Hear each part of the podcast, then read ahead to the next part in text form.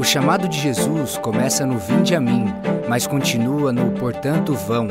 Nosso chamado é transformar pessoas comuns em extraordinários discípulos de Cristo, para que todas as pessoas sejam alcançadas. No trabalho, na escola, na faculdade, em qualquer lugar, nosso compromisso é com a transformação de vidas. Ele não veio para condenar, mas para resgatar e salvar o que está perdido, entregando a sua vida por amor a muitos. Vamos juntos, como Igreja Família, aprender mais sobre o chamado de Jesus para nós, na segunda mensagem desses 40 dias no Evangelho de Mateus.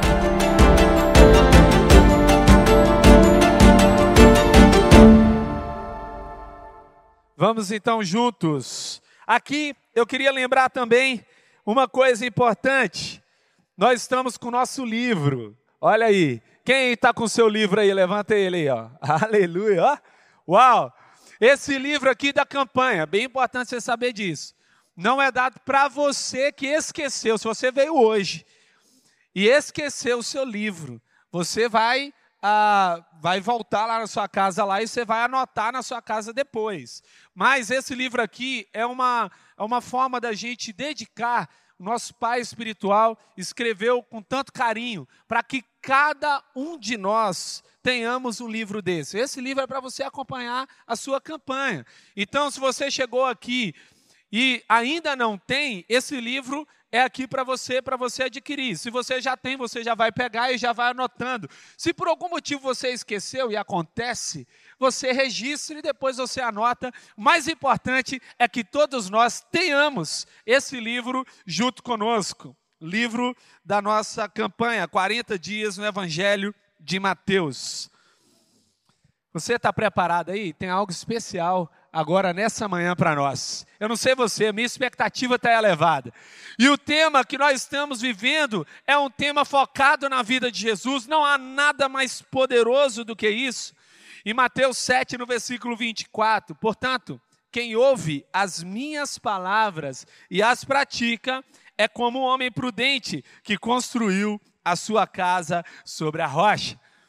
Diversos evangelhos em várias perspectivas, apontaram sobre a vida de Jesus Cristo: Mateus, Marcos, Lucas e João. Três desses evangelhos são chamados sinóticos, que eles têm o mesmo ponto de vista: Mateus, Marcos e Lucas. E o evangelho de João, numa outra, outra perspectiva, aponta para a vida de Cristo. Mas nós estamos focados durante essa campanha no Evangelho de Mateus. Algo especial no Evangelho de Mateus é o Evangelho que mais registra os ensinos de Jesus Cristo. Quando nós lemos o Evangelho de Mateus, nós somos profundamente instruídos e somos levados a sermos transformados nos sermões, na forma como Jesus Cristo conversava com seus discípulos e como ele interagia, porque o Evangelho de Mateus é também considerado uma ponte entre o Antigo Testamento e o Novo Testamento. O Evangelho de Mateus quer dizer o seguinte: Jesus é o Messias prometido desde o início de tudo. E nós sabemos então que promessa de Deus passa pelo teste do tempo e se cumpre. E Jesus Cristo é a promessa cumprida da parte de Deus. E hoje nós entramos no tema, o chamado de Jesus. O relato que Mateus inicia aqui está baseado em Mateus 4, versículos de 1 a 25. Se você quiser abrir a sua Bíblia e quiser estar conectado, nós vamos passar por esses versículos. O início do ministério de Jesus Cristo se dá na região da Galileia.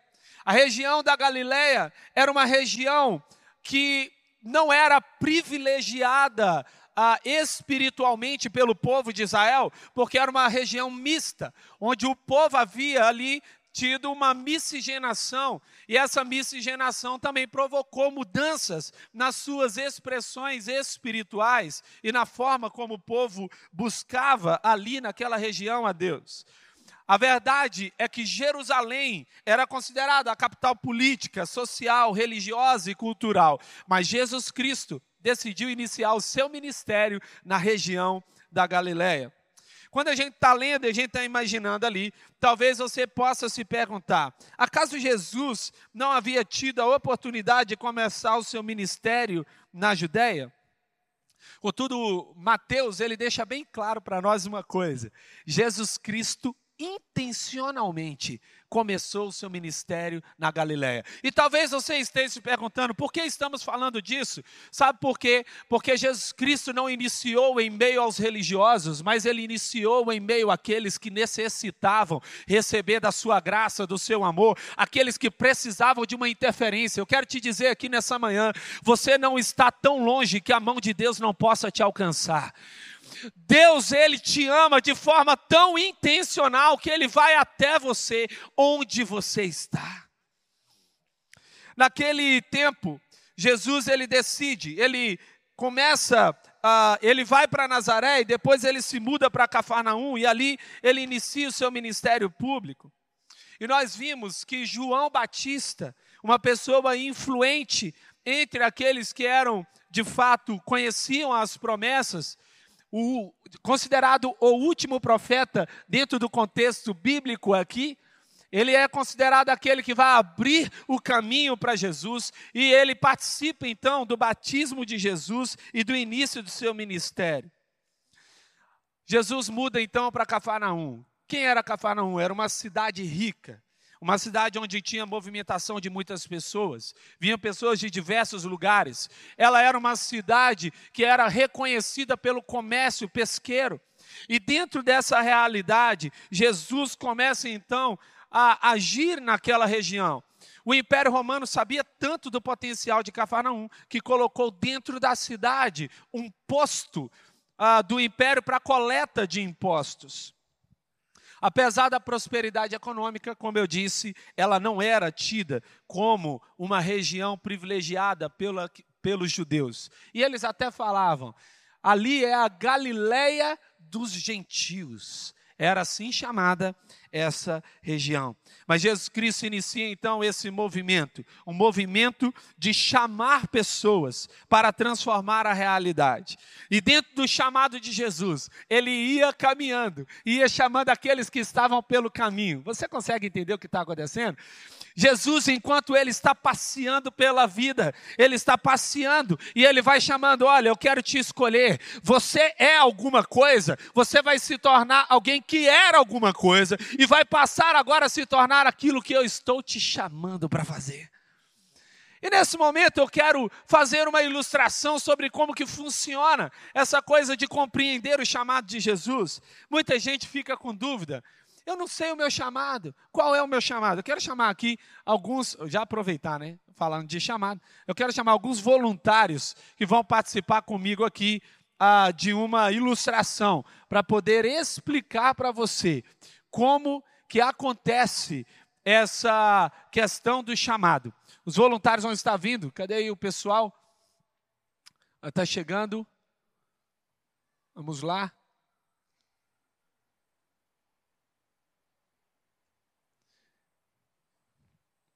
Enquanto o pessoal está vindo, eu quero de fato chamar a atenção. Nós estamos dentro de uma realidade onde nós temos muitas vozes, é ou não é verdade? Nós estamos ouvindo muitos barulhos em nossa volta. E esses barulhos, eles nos distraem, eles nos impedem de enxergar. Podem vir aqui. A gente já está sendo vendado ali, o nosso amigo.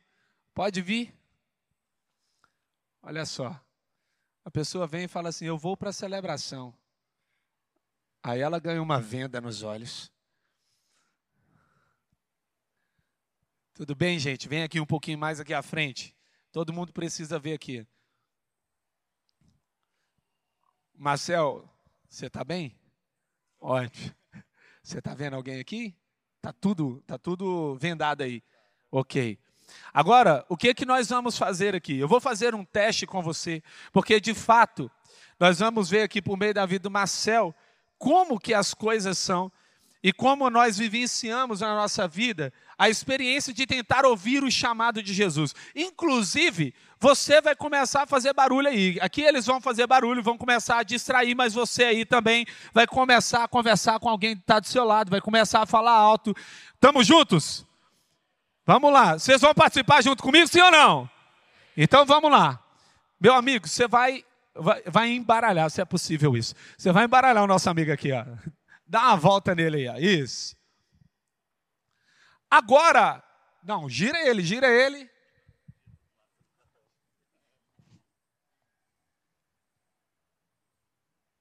Certinho. Todo mundo agora pode começar a falar. Vamos lá, gente? Assim, Marcel. Ô, Marcel. Vem aqui, Marcel.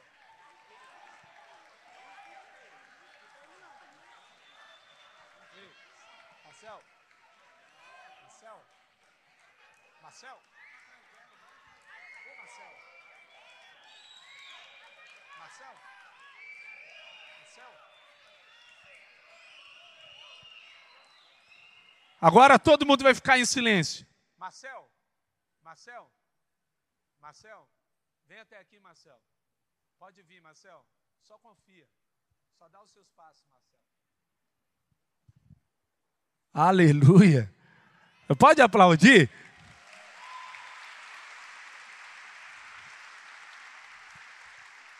Marcel, toda vez quando a gente chega na presença, a gente ganha um prêmio. Escolhe alguma coisa aqui para você.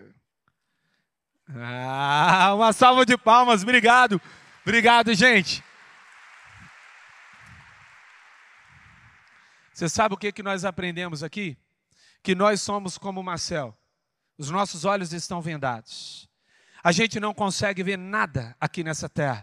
E tem muitas distrações, muita gente nos chamando a atenção. E só tem um jeito da gente saber onde é que está Deus: é a gente ouvindo a Sua voz. Nessa manhã aqui eu quero declarar que você vai ouvir de maneira clara Jesus te chamando para a vida, Jesus te chamando para um propósito relevante. Você vai sair daqui nessa manhã com uma certeza de que Deus está silenciando a voz do mundo, para que você fique com a voz que é mais importante para você, a voz de Jesus Cristo de Nazaré. Você é chamado, e todo chamado tem a recompensa. Você viu que ele ganhou um bombom, ele até escolheu qual era o bombom que ele queria. A recompensa não é você vivenciar atrás dela, mas é você correr até Jesus. E quando você corre até Jesus, você recebe da recompensa que ele tem para te dar. Na verdade, Jesus Cristo, ele tem um chamado. Esse chamado que Jesus Cristo realizaria não era apenas sobre a sua vida, seu nascimento, sua, seu ministério, sua morte e ressurreição, mas era para nos ensinar de que ele estava nos chamando para algo mais profundo. No Getsemane, Jesus Cristo passou por um momento difícil, mas ele disse: Meu Pai, se for possível, afasta de mim este cálice, contudo, não seja como eu quero, mas sim como tu queres. Jesus Cristo disse: O que importa não é fazer a minha vontade. Chamado não é realizar a nossa vontade, mas é realizar a vontade de Deus. Chamado é sobre estar conectado à vontade de Deus. E no final, Jesus Cristo deu um feedback para o Pai. Ele deu um relatório sobre como foi a sua vida na terra, em João 17, versículos 11 e 13. Não ficarei mais no mundo, mas ele ainda, eles ainda estão no mundo e eu vou para ti. Pai Santo, protege-os em teu nome, o nome que me deste, para que sejam um, assim como somos um. Enquanto estavam com eles, eu os protegi e os guardei pelo nome que me deste. Nenhum deles se perdeu, a não ser aquele que estava destinado à perdição, para que se cumprisse a Escritura. Agora eu vou para ti, mas digo estas coisas enquanto ainda estou no mundo, para que eles tenham a plenitude da minha alegria. Jesus Cristo disse: Pai, eu realizei tudo o que você me pediu para fazer. A palavra deixa claro que Jesus Cristo está falando para o Pai: olha, no fim das contas, Deus não vai nos cobrar tudo aquilo que a gente está fazendo, apenas o que Ele nos pediu. Talvez você esteja fazendo um monte de coisa e você esteja até cansado, e Deus está falando: por que você está tão cansado? Eu não te pedi para realizar isso tudo, eu estou te chamando para fazer a minha vontade. O que podemos aprender com o ministério de Jesus? Vamos lá juntos. O chamado de Jesus começa com o cumprimento da palavra profética. Quando Jesus ouviu que João tinha sido preso, voltou para a Galiléia, saindo de Nazaré, foi viver em Cafarnaum, que ficava junto ao mar, na região de Zebulon e Naftali, para cumprir o que fora dito pelo profeta Isaías: terra de Zebulon e terra de Naftali, a caminho do mar, além do Jordão, Galiléia dos gentios. O povo que vivia nas trevas viu uma grande luz. Sobre os que viviam na terra da sombra da morte, raiou uma luz. O livro, então, de Mateus aponta: olha, Jesus Cristo é essa promessa, essa promessa foi cumprida. Essa promessa que foi realizada para a nação de Israel veio para cumprir a promessa. Eu não sei quantas evidências você tem sobre algo que Deus te disse, mas eu tenho uma certeza, e eu tenho certeza disso, que se Deus te prometeu, vai acontecer. De que se Deus disse que vai acontecer, irá acontecer. E o que eu preciso ter certeza, assim como Deus chamou o profeta há muitos anos antes do nascimento de Jesus, assim também Deus declara promessas. E você sabe por que, que Deus declara promessas? Sabe por que, que Deus revela algo sobre o seu futuro? Para que você saiba o que fazer no seu presente. Quando você está diante de uma realidade e sabe da promessa de Deus, você fala: Eu sei que Deus me prometeu e irá acontecer. Certa vez, um pastor estava viajando de avião e começou uma turbulência, e aquela turbulência quase levou o avião a, a descer vários pés. E então todas as pessoas ficaram desesperadas, caiu a máscara de oxigênio, e todo mundo desesperado. Então, Aquele pastor falou: gente, pode ficar calmo, está tudo tranquilo, esse avião vai pousar. E aí alguém olhou para ele e falou assim: o que, que você é? Você é piloto? Como assim? Como que você sabe que vai dar tudo certo? Ele disse: Deus me mostrou o meu futuro e ele ainda não aconteceu. Se ele não aconteceu, esse avião vai pousar. Eu não sei você, a turbulência da sua vida, Deus vai dar clareza para você e você vai dizer: esse avião vai pousar. Ele vai pousar.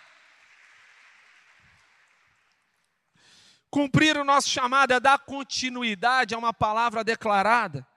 Em Efésios 2, versículo 10, porque somos criação de Deus realizada em Cristo Jesus para fazermos boas obras, as quais Deus preparou de antemão para que nós a praticássemos. Essa é a nossa missão praticar a obra que Deus pediu para a gente praticar antes da gente nascer. Uau! Antes de você nascer, Deus tinha uma expectativa. Antes de você vir à terra. Mas há um segundo princípio que nós aprendemos com Jesus: é que o chamado de Jesus leva a todos à decisão pelo arrependimento. Em Mateus 4, no versículo 17, daí em diante Jesus começou a pregar: arrependam-se, pois o reino dos céus está próximo. A palavra próximo, do grego egiken, significa chegou, aproximou-se, está perto. Jesus Cristo inicia o seu ministério dizendo: O meu reino começa no coração, mas vai chegar um dia que todo joelho se dobrará e toda língua confessará que eu sou Deus. Hoje, o nosso chamado é nos ajoelharmos espiritualmente diante de Jesus Cristo, é dizermos: Jesus, a minha vida não tem sentido sem você. Eu não sei você, mas eu já tentei viver sem Jesus e não dá certo. Não funciona, não acontece, porque só tem um jeito de dar certo, vivendo do jeito de Deus.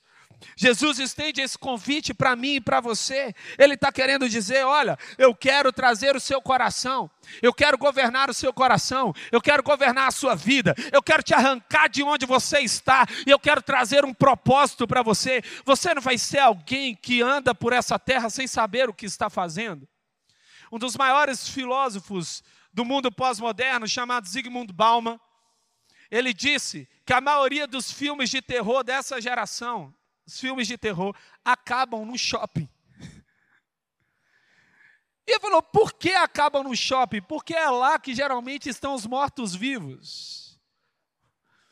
Não é um problema ir para o shopping, mas por que eu estou indo para lá? O que eu estou fazendo? Se você tem um chamado, se você tem uma missão, você não vai andando pela terra sem saber para onde está indo. Você tem um propósito, você tem uma missão. Por onde quer que você vá, você leva o reino de Deus junto com você. Em 2 Coríntios 5, 20, Jesus nos chama a atenção para isso. Portanto, somos embaixadores de Cristo, como se Deus estivesse fazendo o seu apelo por nosso intermédio. Por amor a Cristo, lhe suplicamos, reconciliem-se com Deus. É como se você andasse pela terra. Você sabe que um, um embaixador ele representa um governo, ele representa uma autoridade. E a embaixada, onde há embaixada, a embaixada é um local que representa o outro país. A embaixada dos Estados Unidos no Brasil, naquele local específico, é Estados Unidos. Você sabe quem é você? Você é alguém que carrega o coração do céu. E por onde você anda, você vai levando a atmosfera do céu. Estou levando a atmosfera do céu para minha casa. Estou levando a atmosfera do céu para o meu trabalho. Estou levando a atmosfera do céu pelas ruas. Por onde quer que você vá, Deus está te convidando. Ei, eu quero te tirar de uma vida onde você é refém do lugar onde você está. E você passa a ter poder para transformar os lugares onde você vive. Pastor Fabiano, nos ensina, o nível do seu arrependimento vai determinar o nível de graça que você vai experimentar. O chamado de Jesus está direcionado a todas as pessoas. Andando à beira do mar da Galiléia, Jesus viu dois irmãos, Simão, chamado Pedro, e irmão de José. Eles estavam lançando redes ao mar, pois eram pescadores. Jesus Cristo estava caminhando. Enquanto ele estava caminhando, ele estava procurando discípulos. Veja que coisa interessante. Jesus Cristo é Deus. Ele não precisa de ninguém, mas ele ama as pessoas e ele as chama para realizar a vontade dele. Sabe, ele poderia chegar aqui na terra e fazer tudo sozinho, mas esse não é o jeito de Deus. Deus chama pessoas que são comuns como eu e você para dizer o seguinte: olha, eu sei quem você é. Sabe por quê? Porque quando Deus ele te vê, ele não te vê a partir do seu erro, ele te vê a partir do que ele te fez para ser. E ele fala assim: "Olha, eu não te chamei para viver uma vida assim. Eu não te chamei para viver uma vida desconfigurada ou uma vida deformada pela dor, ou uma vida que está distanciada do meu propósito. Aqui nesse momento, Jesus vai chamar André, Tiago, Pedro e João. Mas uma coisa é importante eu preciso te dizer. Jesus não morreu por algumas pessoas, ele morreu por todos nós. Cada um de nós que está aqui pode ser alcançado pela morte, pela entrega de Jesus Cristo, porque ele morreu por nós. Ontem eu estava explicando isso para os meus filhos. Ele assumiu o nosso lugar. A cruz era o nosso lugar, mas Jesus Cristo assumiu o nosso lugar para nos dizer que ele estava entregando a sua vida por alguém que ele considerava precioso. Você entregaria a sua vida por qualquer pessoa? Não. Sabe por que eu não entregaria a minha vida por qualquer pessoa? Porque a minha vida é valiosa. Jesus Cristo veio para essa terra, mas ele disse: Eu estou entregando a minha vida, porque eu sei que um dia vai nascer um povo que vai estar juntado numa igreja. Alguns deles ainda não conhecem dessa mensagem, mas eles precisam saber que eu sou a esperança para eles. Jesus ele vai ser apontado em João 3,16, como ele mesmo afirma, porque Deus tanto amou o mundo, que deu seu Filho unigênito, para que todo aquele que nele crer não pereça, mas tenha vida eterna. A palavra aqui, todos, Deus deu a sua vida por todo mundo, essa palavra vem de cosmo, que significa todas as pessoas. Ele não fez distinção de pessoas. Jesus não escolheu alguns para ir para o inferno, outros para ir para o céu. Jesus morreu por todos. E como é que faz para eu ter acesso a essa entrega de Jesus Cristo? Por meio da fé. Em Tito 2, versículo 11: Porque a graça de Deus se manifestou salvadora a todos os homens. A verdade é essa Todos nós somos alvos do amor de Deus. Você pode dizer assim, ó, eu sou um alvo do amor de Deus. Aleluia. Aleluia. Deus te ama. Jesus morreu por mim e por você. O chamado de Jesus nos compromete a transformar vidas. E disse Jesus: sigam-me, e eu farei pescadores de homens.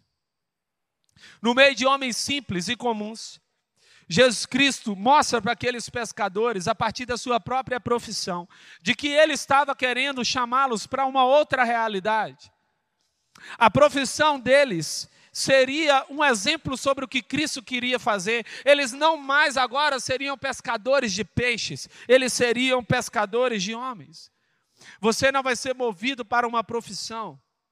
Eu me lembro quando eu era pequeno e faziam essa pergunta e provavelmente fizeram a você também. O que você vai ser quando você crescer? É a pergunta que mais fazem para a gente, mas é uma pergunta que está induzindo a gente para dizer que a gente vai ser uma profissão, de que a gente vai ser algo que a gente vai fazer. Mas eu não sei você, eu não acho que eu sou uma profissão, eu sou um filho amado de Deus. E eu nasci para cumprir uma missão nessa terra. Eu e você nascemos para realizar essa missão na terra. Era Jesus Cristo mostrando: olha, vocês tinham uma profissão, mas agora eu estou dando você um propósito. Vocês tinham uma ideia de que vocês precisavam pescar para ter dinheiro para poder sobreviver, mas agora eu quero dizer para vocês que vocês não vão viver por causa dos seus recursos, mas você vai viver, você vai viver por causa do reino. A verdade é que essa transformação não era apenas sobre os discípulos, era Jesus dizendo: Eu não apenas vou transformar vocês, mas vocês vão transformar outras pessoas. Você entendeu? Talvez você chegou até aqui e falou assim: Eu estou nas últimas, não tem mais condições nenhuma, não dá mais nada. E Deus está te chamando hoje para dizer o seguinte: Não apenas eu vou te curar, como eu vou te levantar para ser alguém que cura outras pessoas. Eu vou mudar a sua realidade, mas a sua realidade será o meu, será o meu testemunho de que eu estou tocando na terra, de que eu estou agindo na terra. Deus é o Deus de ontem, é o Deus hoje, e Ele continuará sendo aquele que realiza sinais, maravilhas e milagres. Essa é a verdade. E Jesus diz em Mateus 5, nós vamos ver algumas mensagens para frente, mas Jesus diz: Vocês são a luz do mundo. Não se pode esconder uma cidade construída sobre um monte. Assim, brilhe a luz de vocês diante dos homens, para que vejam as suas boas obras e glorifiquem ao Pai de vocês que está nos céus. Esse é o nosso chamado. Nós somos um farol. Por onde a gente vai? Ei, você entendeu aqui, ó? Você é um farol. Você carrega a luz. Em Cristo Jesus, você carrega a luz. E sabe o que acontece? À medida em que a luz chega, as trevas vão saindo. À medida em que a luz chega, as trevas vão recuando. O inimigo não tem poder para agir em lugares onde Deus domina. O chamado de Jesus exige uma renúncia. Em Mateus 4, versículos 20 a 22, no mesmo instante, eles deixaram as suas redes e o seguiram. Indo adiante, viu outros dois irmãos, Tiago, filho de Zebedeu, e João, seu irmão. Eles estavam no barco com seu pai, Zebedeu, preparando as suas redes. Jesus os chamou e eles, deixando imediatamente seu pai e o barco, os seguiram. Eles tomaram uma decisão imediata. A decisão era seguir Jesus. Mas, junto com essa decisão, vinha uma decisão importante: renunciar. A nossa maior dificuldade, às vezes, não é fazer o que Jesus está pedindo, mas é deixar de fazer o que a gente está fazendo. Essa é a parte mais difícil, porque a gente não quer abrir mão do que a gente já está acostumado, a gente não quer abrir mão de coisas que a gente já conhece, mas o que Deus preparou para você, olho nenhum viu, ouvido nenhum ouviu, mente nenhuma imaginou, você não consegue saber, você não pode acessar a vontade de Deus se você estiver em lugares confortáveis. Mas Deus hoje te chama, entregue o que você tem nas mãos, que eu vou te dar o que está nas minhas. Deus está te dizendo: olha, os meus presentes e o que eu tenho para dar para você é muito mais precioso a tudo aquilo que você está apegado.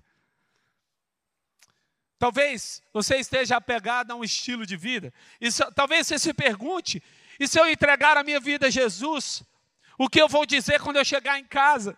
O que eu vou dizer para os meus pais e a minha família e todo mundo que está à minha volta? Como eu vou falar com eles? E Deus está te falando: a sua maior preocupação não é o que vai acontecer, é entregar o que está nas suas mãos. Deixa que eu cuido de todas as coisas. A palavra de Deus diz que quem procura em primeiro lugar o reino de Deus, todas as outras coisas são acrescentadas. Em Hebreus 12, versículos 1 e 2: Livremos-nos de tudo que nos atrapalhe, do pecado que nos envolve, e corramos com perseverança a corrida que nos foi proposta, tendo os olhos fitos em Jesus, Autor e Consumador da nossa fé. Uma pergunta, ou duas: o que te atrapalha hoje?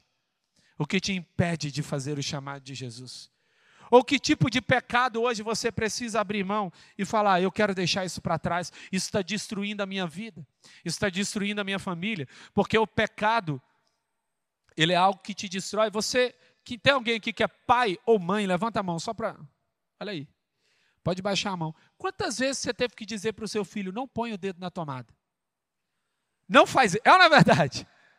Você está ali falando, você está ali falando, e geralmente ele vai e às vezes, no olhar da criança, é apenas algo engraçado, é apenas algo bobo, mas nós sabemos que é fatal quando Deus te chama a atenção e fala: ei, não faz isso, isso vai te destruir. É Deus te chamando a atenção para te dizer: eu te amo demais para ficar calado diante do que você está fazendo.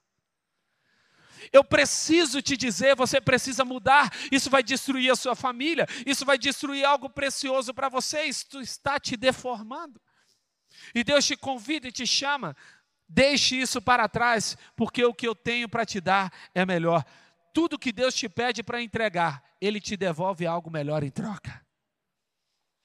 Sexto, o chamado de Jesus nos leva a uma resposta integral. Jesus foi por toda a Galileia, ensinando nas sinagogas deles, pregando as boas novas do reino e curando todas as enfermidades e doenças entre o povo. O chamado de Jesus não era apenas sobre ensinar pessoas. Tem gente que sabe muito sobre a Bíblia e não conhece nada de Deus. A Bíblia não é para você saber algo, a Bíblia é para você encontrar alguém. E esse alguém é Jesus Cristo de Nazaré. Quando nós temos um encontro com Jesus, toda a Bíblia começa a fazer sentido. Sabe por quê? Porque o autor dela, o Espírito Santo, começa a explicar para você o que ele escreveu. A Bíblia é o único livro que você pode ler conversando com o autor, sem precisar de nada. Você já conversa com o autor e ele já te explica tudo o que ele colocou. A manifestação sobrenatural do amor de Deus sempre vai acontecer, porque é uma evidência do ministério. O ministério de Jesus não era apenas sobre ensinar alguém algo, mas era sobre levar essa pessoa a um nível de transformação. Paulo vai dizer: olha, eu, eu tive, eu deixei com vocês a marca do meu ministério apostólico, que insistentemente manifestou sinais, maravilhas e milagres. Mas como a nossa espiritualidade ela vai se manifestar nesse mundo? Tiago 1 no versículo 27 vai dizer que a verdadeira religião é cuidar do órfão, da viúva, em suas dificuldades e não se deixar corromper pelo mundo. É como se Tiago estivesse dizendo: se aquilo que Deus fez em mim não transforma a vida de quem está comigo ou daqueles que estão próximos a mim, essa verdade não é uma verdade. Porque a verdade do reino não apenas te transforma, mas ela transforma os outros à sua volta. O nosso chamado é viver pelo que Cristo morreu. Você pode repetir comigo assim? O meu chamado é viver pelo que Cristo morreu. Pessoas. Jesus morreu pelas pessoas. E o nosso chamado é viver para alcançá-las. Por último, o chamado de Jesus nos move para um ministério sem fronteiras. Notícias sobre ele se espalharam por toda a Síria, e o povo lhe trouxe todos os que estavam padecendo vários males e tormentos, endemoniados, epiléticos e paralíticos, e ele os curou. Grandes multidões o seguiam, vindas da Galiléia, Decápolis, Jerusalém, Judéia e da região do outro lado do Jordão. O ministério de Jesus não tinha fronteiras. E essa igreja não tem fronteiras, amém? Você está numa igreja que ultrapassa suas paredes. Você está num ambiente que ultrapassa o lugar onde estamos. Eu queria que você visse algumas fotos de ações que temos feitas, temos feito pelo mundo. Vai aparecer aí na sua tela. Nós temos feito ações com afegãos, com crianças na Angola. Nós também temos a, ações ministeriais no Egito, em Guiné-Bissau, no Haiti, na Irlanda. Nós apoiamos o ministério Giovannici em Angola. Nós temos a Milena no navio Logos, levando também ali missões. Ela que foi aluna no college e passou aqui pelo ministério na nossa igreja, também com órfãos ucranianos. E em Ruanda, você pode aplaudir a Jesus o que Jesus está fazendo? Essa igreja é linda. Quando você chega aqui, você pode ser impactado pela estrutura, mas a parte maior dessa igreja não é a sua estrutura, é o que Deus está fazendo nela. O que Deus está fazendo por meio dela essas paredes não contêm o mover de Deus que está ultrapassando essas paredes. E eu quero, de fato, e eu creio nisso, eu quero declarar sobre a sua vida: o que Deus vai fazer na sua vida não vai parar em você, vai ultrapassar a sua vida. Você não vai poder conter as paredes da sua casa, não poderão conter o que Deus está fazendo. Eu creio que pessoas chegarão até a sua casa para receber uma oração de cura, para ouvir uma palavra de discernimento, uma palavra de sabedoria, e por meio da sua vida, o milagre do céu irá acontecer você.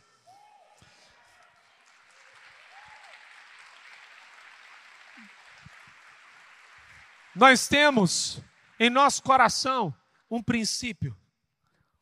Porque a igreja não tem slogan, igreja tem valor e princípio. E você sabe qual é o nosso princípio?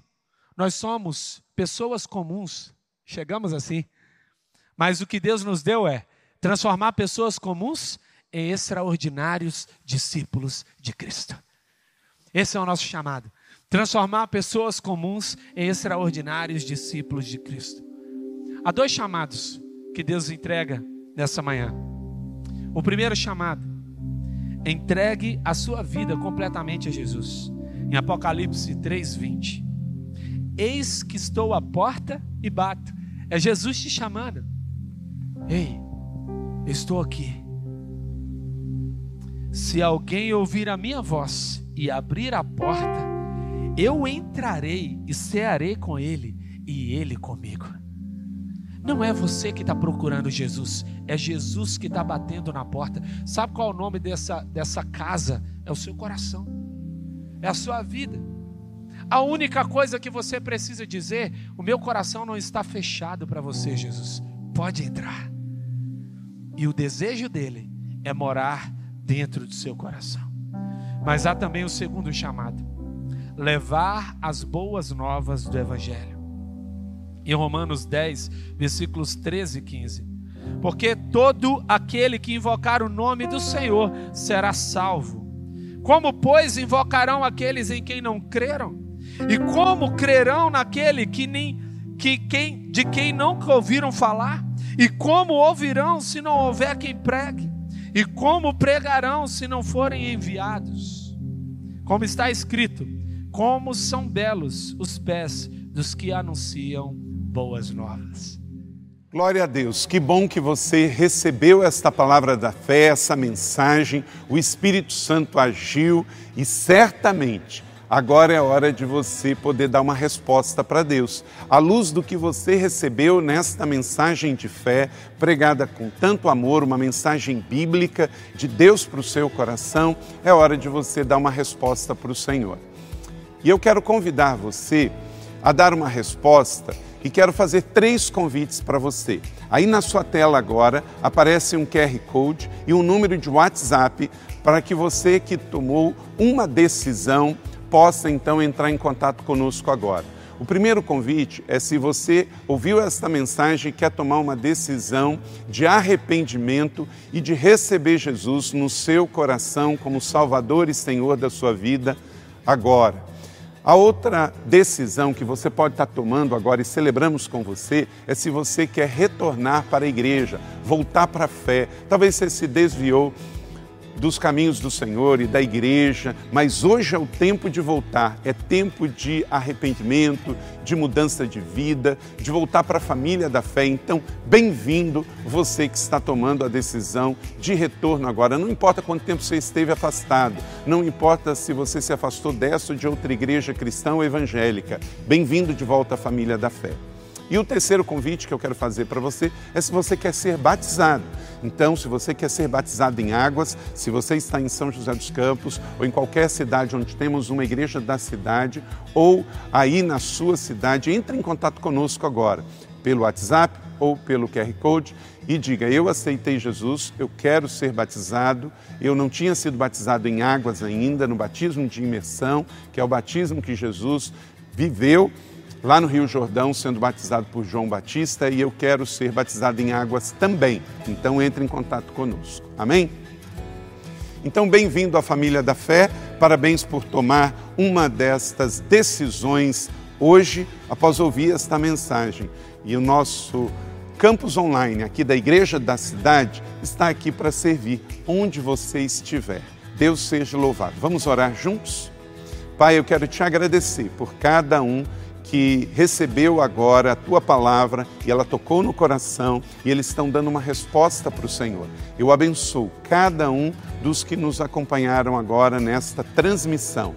Que o Senhor abençoe as suas vidas, os que tomaram a decisão de te aceitar, de voltar para a igreja ou se batizar, nós assim os recebemos e os abençoamos em nome de Jesus.